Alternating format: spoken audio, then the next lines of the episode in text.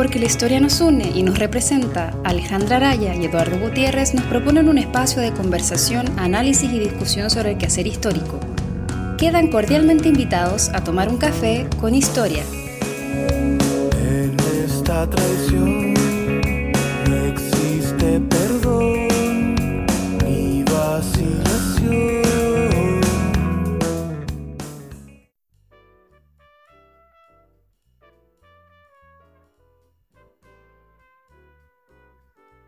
Hola a todos cafeteros, cafeteras, ¿cómo están? Volvemos con nuestros programas regulares de café con historia y tenemos una invitada muy especial que ya asistió a un capítulo de, de Café con Historia, pero en nuestra modalidad de divulgación, ¿cierto?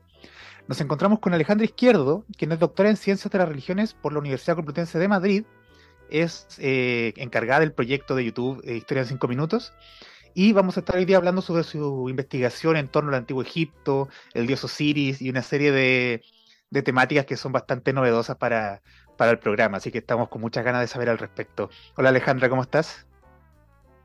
Hola Alejandra y Eduardo, muchísimas gracias por invitarme otra vez. Eh, nada, me apetecía un montón estar aquí y, y, nada, que espero, espero que bueno, pues lo que os cuente os interese, que, que además, pues a lo mejor, bueno, pues es un tema que quizá no está muy tratado y, bueno, que eso, que en definitiva que espero que os guste. Hola Alejandra, sí, nosotros felices de tenerte acá y, y, gracias por aceptar esta invitación. Eh, es un tema súper novedoso, eh, bien desconocido acá también en Chile, así es que va a ser un tremendo aporte eh, esta entrevista. Muchas gracias.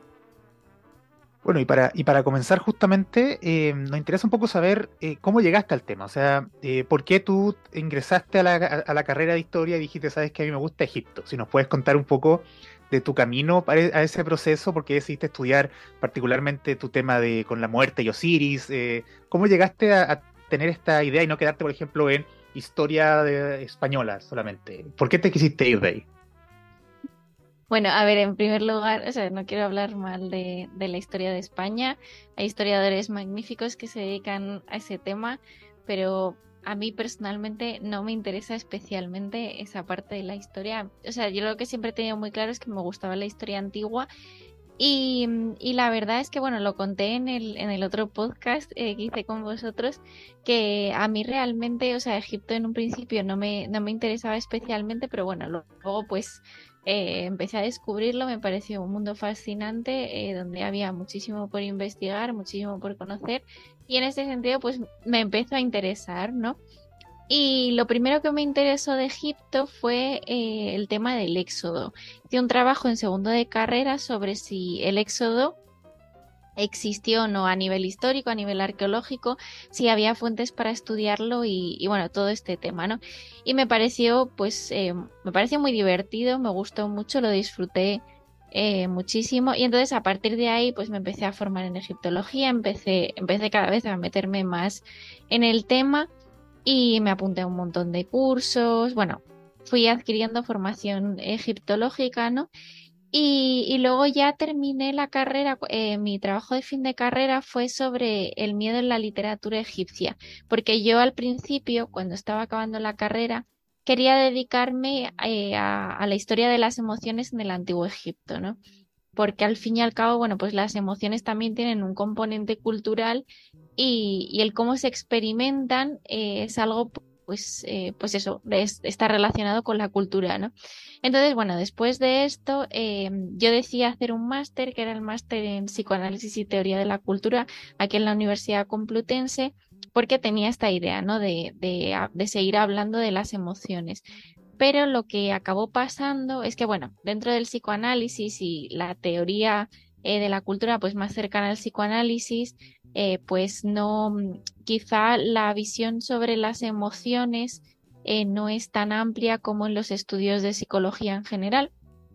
Entonces esto me llevó a hacer un trabajo de fin de máster que era sobre, eh, sobre la visión egipcia del padre en la religión a través de la figura de Osiris. O sea, como Osiris era una figura paternal en el más allá. Sea, igual que el dios Ra, pues podía tener quizá un componente más paternal en relación con los vivos, como en el más allá les estaba acogiendo un padre, o sea, dentro de esta, esta visión desde el psicoanálisis, como, como el padre en el más allá era el dios Osiris. Y entonces, a partir de ahí, me empezó a interesar muchísimo Osiris. Y un poco ahí, bueno, pues se, se plantó la semilla para lo que fue luego eh, mi investigación eh, pues de doctorado, ¿no?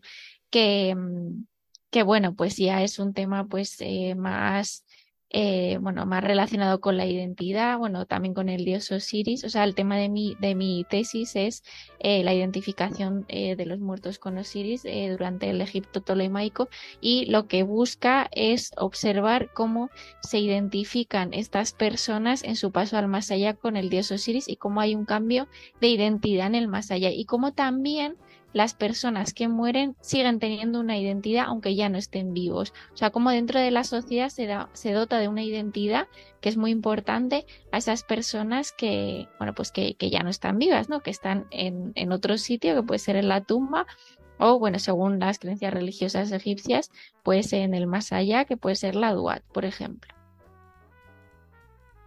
Oye, Alejandra, qué, qué buen recorrido.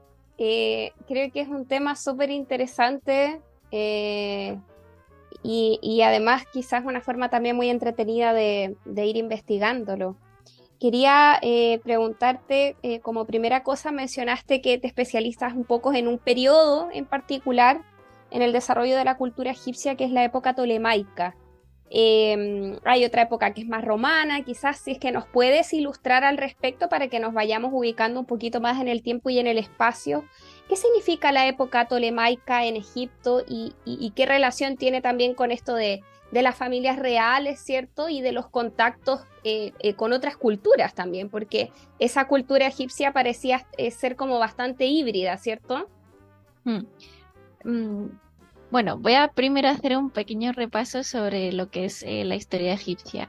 Eh, cuando hablamos del antiguo Egipto estamos hablando de una cultura que dura más de 3.000 años. Eh, bueno, pues quizá el primer, bueno, quizá no, el primer periodo de esplendor es lo que conocemos como el reino antiguo, el imperio antiguo, que va del 2600 al 2200. Es la época que todos conocemos como las pirámides. Luego a esto le sigue un periodo de crisis, que es el primer periodo intermedio, luego va el Reino Medio, que es otro periodo de estabilización, donde surge la literatura, hay una reunificación de, Egipto, en fin, es todo esto muy interesante. Y eh, después eh, surge un pequeño periodo de otra vez una crisis y finalmente se vuelve a reunificar Egipto en el periodo de esplendor en el que se suelen centrar la mayor parte de las investigaciones, que es el Reino Nuevo. El Reino Nuevo va aproximadamente del del 1650 al 1100 aproximadamente antes de, antes de nuestra era, ¿no? Entonces, bueno, el Reino Nuevo es, bueno, quizá eso, el, el periodo de esplendor, es la época de Hatshepsut, de Tutankamón, y como digo, bueno, pues hay mucho dinero en Egipto en ese momento, se expanden fuera de las fronteras y, bueno, se genera como por así decirlo, lo que consideramos como eh, la cultura egipcia clásica o en la que solemos pensar cuando pensamos en el antiguo Egipto, ¿no? Em, pero esto, eh, bueno, finaliza en un periodo de crisis, que es el tercer periodo intermedio, y después de esto, eh, aunque, bueno, hay reunificaciones, hay, bueno, otros procesos políticos, el primer milenio es un periodo que ya pues eh, se distancia de este periodo de esplendor en, gran medida porque durante el primer milenio ya hay otras culturas y otras sociedades actuando dentro del Mediterráneo, por lo que, eh, bueno, en el segundo milenio encontramos pues, eh, a los minoicos y a los micénicos, pero ya en el primer milenio pues tenemos a los fenicios, eh, tenemos a los griegos, tenemos a los romanos, en fin, hay muchas más culturas que están despegando y que se están expandiendo a lo largo del Mediterráneo. Entonces esto también entra en, entra en competencia con lo que es eh, Egipto y esto también provoca que Egipto pues reciba inmigrantes de de fuera de, su territorio. ¿no? Esto no quiere decir que antes no hubiese inmigrantes en Egipto. Antes, en el tercer y en el segundo milenio, había inmigrantes, pero es diferente, tiene, tiene otro tipo de, componente. ¿no? ¿Qué es lo que pasa? Que, bueno, a partir del siglo VII empiezan a llegar más griegos a Egipto y, eh, bueno, pues eh, por el propio proceso eh, de la política griega y la política macedonia, pues finalmente, a finales del del siglo IV antes de nuestra era, eh, Alejandro Magno llega a Egipto y se hace con el control, ¿no? Em, eh, eh, Alejandro muere y entonces, bueno, pues hay una lucha por el poder y finalmente Ptolomeo I, que era uno de los, uno de los generales, pues se hace con el control de Egipto e instaura allí lo que conocemos como la dinastía tolemaica. Entonces, a partir de entonces, eh, bueno, pues la, los griegos se convierten en una élite, eh, sobre todo, bueno, pues eh, política y económica, pero al mismo tiempo en Egipto hay otra élite que es la élite cultural y la élite religiosa que es egipcia. Entonces, esto, bueno, hace también, bueno, también hay que tener en cuenta que en Egipto hay otro tipo de culturas, pero quizá, bueno, pues la griega y la egipcia en este momento eh, son las más importantes. Y este periodo eh, de la dinastía tolemaica, pues abarca desde el 305 hasta la muerte de Cleopatra en el 30 eh, antes de Cristo, ¿no? Por lo tanto, bueno, pues estamos hablando de unos 280 años aproximadamente en que, bueno, pues reina esta dinastía, ¿no? Y hay que tener en cuenta, pues como digo, que hay dos élites en ese momento que están que están, eh, no, no sé si decir algo así como compitiendo con el, por el poder, porque realmente tampoco es una competición como tal, pero bueno, están conviviendo por el poder más bien, ¿no? Y entonces, bueno, pues todo esto pues genera... Eh, pues un tipo de, de, cultura y un tipo de sociedad en el que hay mucho intercambio, sobre todo entre griegos y egipcios, entre cultura egipcia y cultura, y cultura griega. Oye, eso es, eh, me llama la atención justamente el hecho de que haya elegido esa, esa, esa, época en particular, ¿cierto? Para tu tema, sobre todo cuando hablamos de muerte, ¿cierto? Porque quizás la, la cultura de la muerte griega es lo que más tenemos como internalizado, ¿cierto? La idea del Hades y todo este proceso. Y confrontar un poco esta ascendencia griega con el mito de Osiris. Eh, entremos ya directamente en tu tesis y cuéntanos un poco cuál es, qué, digamos, cuál es la propuesta. O sea, el ¿Cómo entendían los egipcios la muerte en torno a este dios y qué significaba justamente el, ser momificado, la relación con Osiris? ¿Cómo jugaba eso en la cultura egipcia? Bueno, pues eh, desde mm, realmente desde los textos de las pirámides ya hay identificación del muerto con Osiris. Lo que pasa es que, claro, los textos de las pirámides, que son del reino antiguo, de esta época de las pirámides, Em, la identificación eh, que observamos del muerto con Osiris es de un rey con Osiris, ¿no? Pero bueno, todo esto, bueno, luego a, medida que avanza la historia egipcia se va popularizando y eh, pues la gente eh, cuando se momifica se identifica con el dios, ¿no? Como una forma de garantizar su acceso al más allá, por así decirlo, y porque gracias a los rituales funerarios y, bueno, principalmente a la momificación, pues la persona adquiría este estatus de Osiris que, bueno, pues eh, facilitaba su acceso a la otra vida, ¿no? Otras cosas porque se había repetido para esta persona en particular los ritos que se realizaron en el mito para el dios Osiris. Em, ¿qué, es, eh, ¿Qué es lo que pasa? Que en época tolemaica eh, todo esto continúa, continúa esta identificación con el dios y una cosa que a mí me interesaba también era ver si realmente eh, los griegos o las personas que encontrábamos en las fuentes que tenían nombre griego se, eh, se, se, enterraban también al estilo egipcio tradicional, es decir, si pasaban por todos estos rituales funerarios eh, de la momificación y pese a que fuesen una élite pues económica o política eh, les importase eh, a nivel cultural el recibir este, estos rituales funerarios, ¿no? Porque además hay que tener en cuenta que la identidad que uno adquiere en el momento de morir es una identidad que ya es para la eternidad.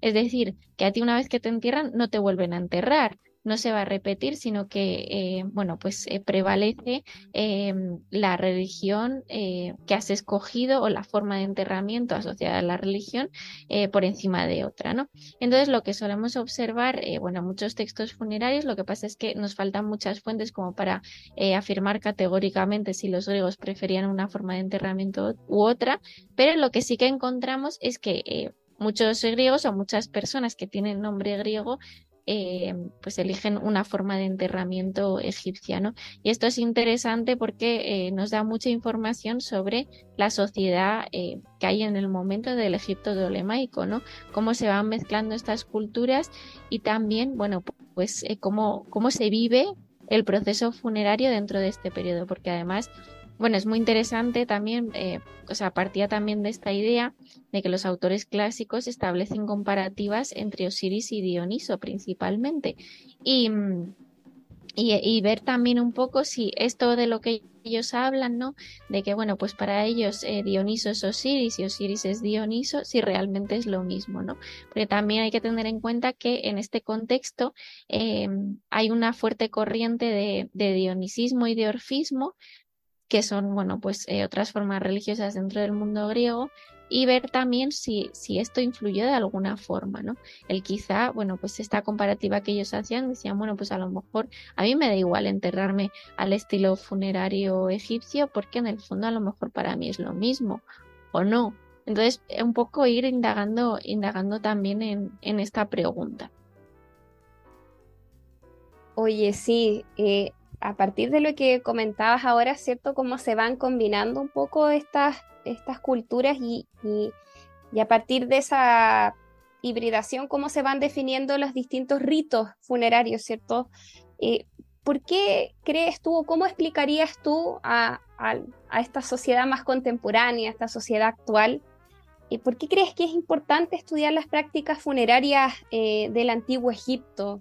Eh, ¿por qué en el fondo estos rituales funerarios eran tan importantes para, esa cultura? Porque pareciera ser un poco como que la religión o bien estos ritos mismos eran como bien determinantes en términos de la cultura, en la transformación de la identidad. No sé, ¿por qué crees tú que, fueron tan relevantes para, esa cultura más antigua? Hmm. Yo creo que son interesantes sobre todo para nosotros hoy en día porque en época helenística eh, se produce un fenómeno un tanto parecido, bueno, a lo que estamos viviendo en la actualidad, ¿no? Que es un proceso de globalización con diferencias, porque el proceso eh, de globalización, entre comillas, que vemos en, este periodo no es exactamente igual al que vivimos en la actualidad, pero sí que tiene muchos paralelismos y, eh, bueno, pues estas, estas mezclas, ¿no? El cómo hay ciertos elementos que, que uno pierde en pro de la adaptación incluso, bueno, pues eh, modas con ciertos componentes que, hay personas, hay individuos que no les importa eh, dejar de lado, porque hay que tener en cuenta también que eh, las sociedades de la antigüedad son mucho más flexibles en ciertos aspectos de lo que son em, quizá algunas sociedades de la actualidad, ¿no? O sea, a la hora de cambiar de religión, bueno, pues vemos en muchos casos que se podía cambiar de religión eh, por múltiples motivos y no solo por cuestiones de fe, que es algo que está muy arraigado en nuestro mundo actual, quizá que el, hecho de que alguien eh, se cambia de, fe o de religión por unos motivos concretos y en la antigüedad, pues a lo mejor eh, a mí me da igual cambiar de religión, porque en el fondo estamos hablando de lo mismo y a lo mejor a mí me viene mejor Em, por relaciones comerciales o por el motivo que sea, hay múltiples motivos que encontramos en las fuentes. Em, o sea, a mí me da igual eh, cambiarme de religión por otro motivo, ¿no? Entonces, eh, yo creo que esto es interesante también, ¿no? También, bueno, lo típico cuando uno estudia historia para entender mejor al ser humano, por eso es una ciencia de las, de las humanidades, ¿no? El entender mejor, pues eso, eh, cómo somos, cómo nos hemos desarrollado, y eso creo que ya en sí mismo es bastante interesante. Estaba pensando en la película La momia, que uno de los personajes ven y anda con un montón de cruces y símbolos religiosos para ver cuál, cuál le sirve en el momento oportuno. Eh, oye, Alejandra, eh, justamente, em, digamos, como decías tú, hay pocas fuentes que nos hablan de, este, este, tema, o fuentes complejas, y quería entrar un poco al tema metodológico, particularmente de tu trabajo. Eh, ¿qué fuentes utilizas para acceder a este mundo? Y eh, quizás más, más, complejo aún, ¿cómo accedes a esta fuente? Me refiero, eh, ¿usas traducciones de egiptólogos? ¿Tú tuviste que aprender a, leer jeroglífico? ¿Cómo fue el proceso justamente para poder acceder a la información para tu tesis? Pues a ver, em, yo utilicé eh, varias fuentes. O sea, por un lado, las momias en sí mismas, eh, las momias que a lo mejor incluyen un nombre o ciertos aspectos artísticos concretos nos pueden dar mucha información.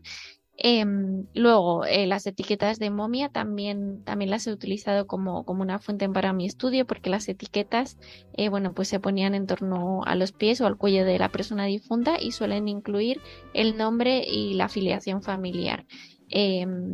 En, o sea, en egipcio antiguo no hay algo así como un apellido, eh, pues de lo que, lo que se suele incluir es, es eh, el nombre de tu padre, ¿no? De tu madre. Dependiendo de la fuente, o sea, pues por ejemplo, mi madre se llama Belén, pues eh, yo sería Alejandra, hija de Belén. Entonces ya con eso queda claro, ¿no? Em, entonces eso por un lado. Y luego por otro lado, las fuentes papirológicas también. En los papiros funerarios, pues encontramos bueno, muchas adaptaciones de textos rituales para particulares y luego textos funerarios que se adaptan para personas. Y en ellos también se nos da mucha información. También en relación con Osiris, bueno, pues muchos de estos textos eh, tienen un carácter osiriano, se habla del, del, dios, de la revivificación del dios y se adaptan para esa persona en particular. Y, y básicamente han sido pues esas tres fuentes, creo que no me olvido de ninguna. Mm, y, son esas fuentes las que, las que he utilizado dentro de la metodología. En cuanto al tema de traducciones, he utilizado principalmente traducciones de otros egiptólogos porque, mm, porque muchas de las fuentes estaban en demótico y, y aprender demótico es muy complicado, es algo que tengo pendiente y que voy a completar este año. Eh, entonces yo sí que sabía leer las transliteraciones pero el demótico, em, o sea, lo que es la grafía demótica, no. La transliteración, sí. En egipcio, cuando uno lee jeroglífico o hierático, demótico, em, puede acceder a lo que es el texto original o a la transliteración. Eh, la transliteración es un trabajo que ha hecho otro egiptólogo, que es eh, poner, bueno, pues en una grafía concreta eh, para poder leerla un, sistema que utilizamos en egiptología, ¿no? Eh, pues leer lo que es la transliteración. Entonces, a través de la transliteración es una forma de acceder también al texto original. Entonces, sí que en muchas ocasiones, pues, eh, utiliza la transliteración y a lo mejor acudía al texto original, cuando algunos estaban en, jeroglífico o, yo podía entenderlo y alguna cosa sí que adapté eh, para, para la, la, modificación dentro de mi tesis. Em, pero lo que es traducir eh, puramente todos los textos en demótico eh, yo, eh, no, porque además eso me hubiese llevado muchísimo más de cinco años, hubiese, hubiese sido em, muchísimo más complicado y preferí, bueno, pues centrarme más en las traducciones, hacer una tesis inabarcable. Entonces, este año sí que voy a completar ya mis estudios en demótico, pero ya digo que es algo muy difícil de aprender, es algo que requiere un conocimiento previo de lengua egipcia bastante, bastante amplio y aparte es que eh, no se enseña en todos los lugares. O sea, tienes que ir a ciertos lugares específicos eh, en universidades en concreto donde te enseñan demótico porque, porque no puedes aprenderlo en cualquier sitio. Jeroglífico, sí, jeroglífico eh, es mucho más fácil de aprender.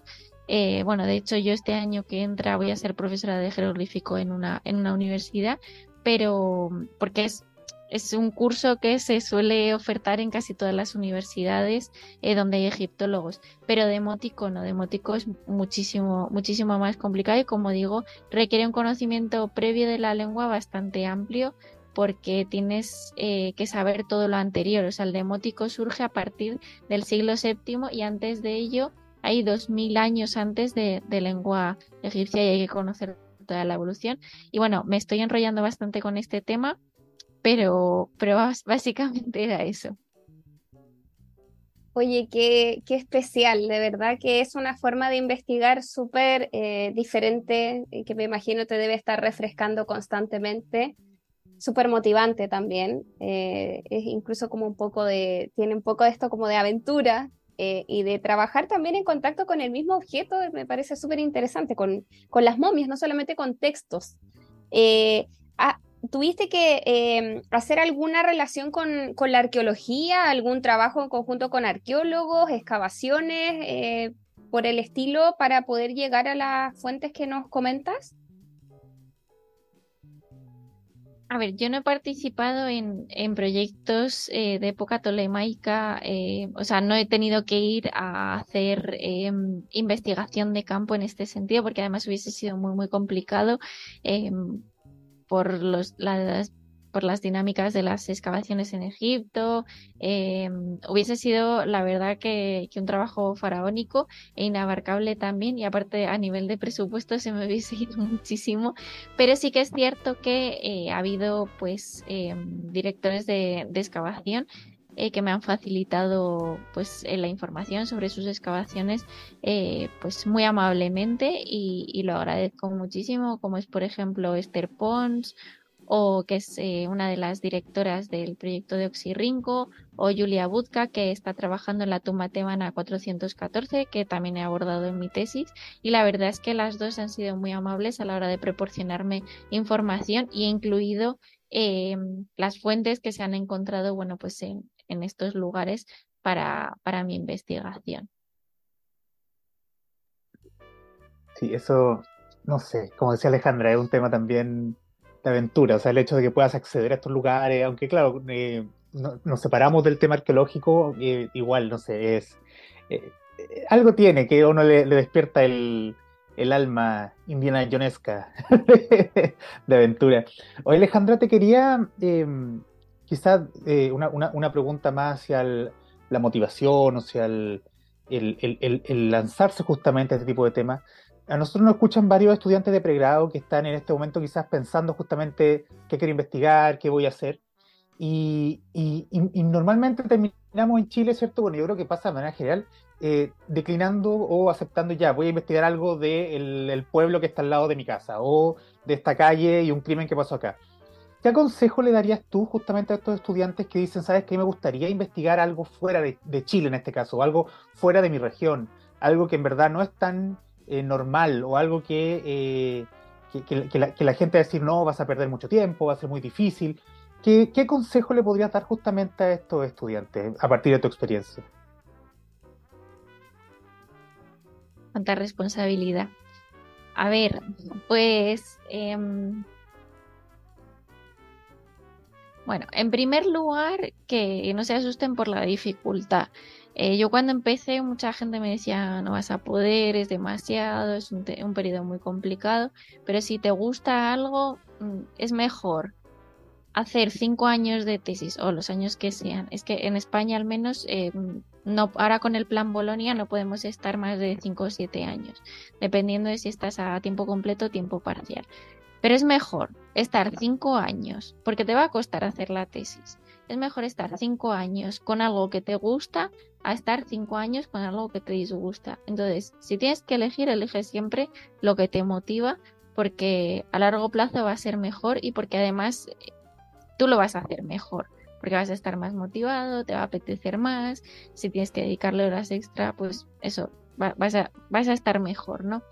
Y en cuanto al tema de investigación, es que es lo que digo, yo creo que hay que elegir lo que a uno le motive, lo que a uno le apetezca y seguir adelante, que igualmente es válido dedicarse pues a las cosas que están al lado de, tu casa si eso es lo que te apetece hacer.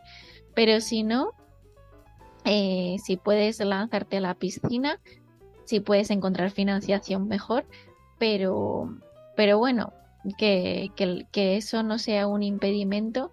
Y al final, hoy en día, eh, gracias al COVID, una de las cosas buenas que ha traído el COVID, o probablemente la única cosa buena, ha sido que, mm, que ahora hay muchísimos recursos online, eh, muchas universidades tienen modalidad online y se ha facilitado mucho eh, la asistencia en modo híbrido. Antes, por ejemplo, si, si un congreso no tenía la modalidad híbrida, tú tenías que ir hasta donde se estaba realizando el congreso, sí o sí y ahora, sin embargo, casi siempre o siempre te dan la opción de presentar tu ponencia online y que haya personas que estén ahí en el Congreso en modalidad presencial y el resto que a lo mejor estén online. Entonces, en ese sentido, el poder investigar tú desde otra parte del mundo eh, se hace muchísimo más fácil. Sí, totalmente. Aunque a nosotros acá, a los latinos, nos gusta harto ir a los, a los congresos que se arman en Europa, en Estados Unidos. Era como un poco la oportunidad también para aprovechar de viajar y conocer. Pero sin duda que es un tremendo aporte para la investigación el hecho de que podamos ahora participar de manera híbrida, ¿cierto? Y acceder igualmente, porque efectivamente viajar es, eh, es caro, hay, hay, que tener dinero, financiamiento externo muchas veces para evitar gastar dinero eh, de uno mismo. Eh, Alejandra, te quería preguntar algo más o menos similar a lo que te acaba de preguntar Eduardo, pero más apuntando hacia el trabajo de divulgación y tú también trabajas en divulgación, ¿cierto? Tienes un proyecto sobre divulgación de la historia eh, y en particular eh, de estos temas eh, que tú trabajas. al principio comentábamos que la, historia antigua e, es, bastante desconocida, al menos para el contexto chileno y al menos en la cultura general. si salimos, digamos, de, la academia y de los especialistas, ¿cierto? O de los aficionados a, a estos temas. entonces te quería preguntar, un poco por qué crees tú que ocurre esto, si será porque es una época muy distante y si es que nos puedes eh, entregar a partir de tu trabajo en divulgación alguna clave. ¿Cuál crees tú que es la clave para lograr una buena divulgación sobre este tema, ya que estamos quizás un poco en deuda eh, o, quizás un tema que está allí muy guardado, que en el fondo no, no ha logrado calar en esa cultura más general? Pues, a ver, en primer lugar, yo creo que lo más importante es aportar unas buenas fuentes siempre eh, documentarlo todo bien. Es que es una de las cosas que me parecen más importantes. Creo que ya lo dije en, el, en el otro podcast. Y cómo acercarlo a las personas, yo diría que, no sé, quizá una de las formas eh, de acercarlo a las personas es eh, mostrarles que las personas que vivieron en la antigüedad no eran tan diferentes a nosotros. Entonces muchas veces, pero esto yo creo que sucede con la historia en general, es como que se presenta una historia muy aburrida, ¿no? Entonces yo creo que el jugar un poco con las anécdotas, el jugar un poco con el entender eh, otras formas de ver las cosas, pero que en el fondo no son tan diferentes, intentar hacer un poco como ese, ese enganche, ¿no? Para que las personas sientan eh, una mayor cercanía con las personas del pasado. Yo creo que esa sería un poco más la clave, ¿no? El ver que, en el fondo todos somos seres humanos y, mm, y que no y que, y que las diferencias no son tan grandes, ¿no? Por eso que digo que al final parece como que es muy distante, pero en realidad no lo es tanto. Excelente, Alejandra. Oye, te queremos agradecer eh, por el tiempo, por esta entrevista. Ha sido muy, muy interesante. Yo creo que varias personas que la escuchan justamente van a, van, a tener ganas de, ir a conocer el mundo con esto, así que eso ya de, por sí me parece un, aporte. Así que de verdad, muchas gracias por el, por el tiempo y, por lo que nos contaste el día de hoy. Nada, muchas gracias a vosotros y, que nada, que espero que, mm, que, a la gente le haya gustado. Muchas gracias, bueno, pues por invitarme, mucha suerte con vuestro proyecto y, y eso, que para lo que sea, bueno, pues aquí me tenéis y, que muchas gracias. Gracias Alejandra, mucho éxito, sobre todo en tu investigación, en la tesis y, para tus demás eh, futuros proyectos. Muchas gracias. Y, para las clases que se vienen, así que ánimo. Gracias. bueno, y a los que nos escuchan, nos encontramos en un próximo Café con Historia. Chao, chao. Chao, chao.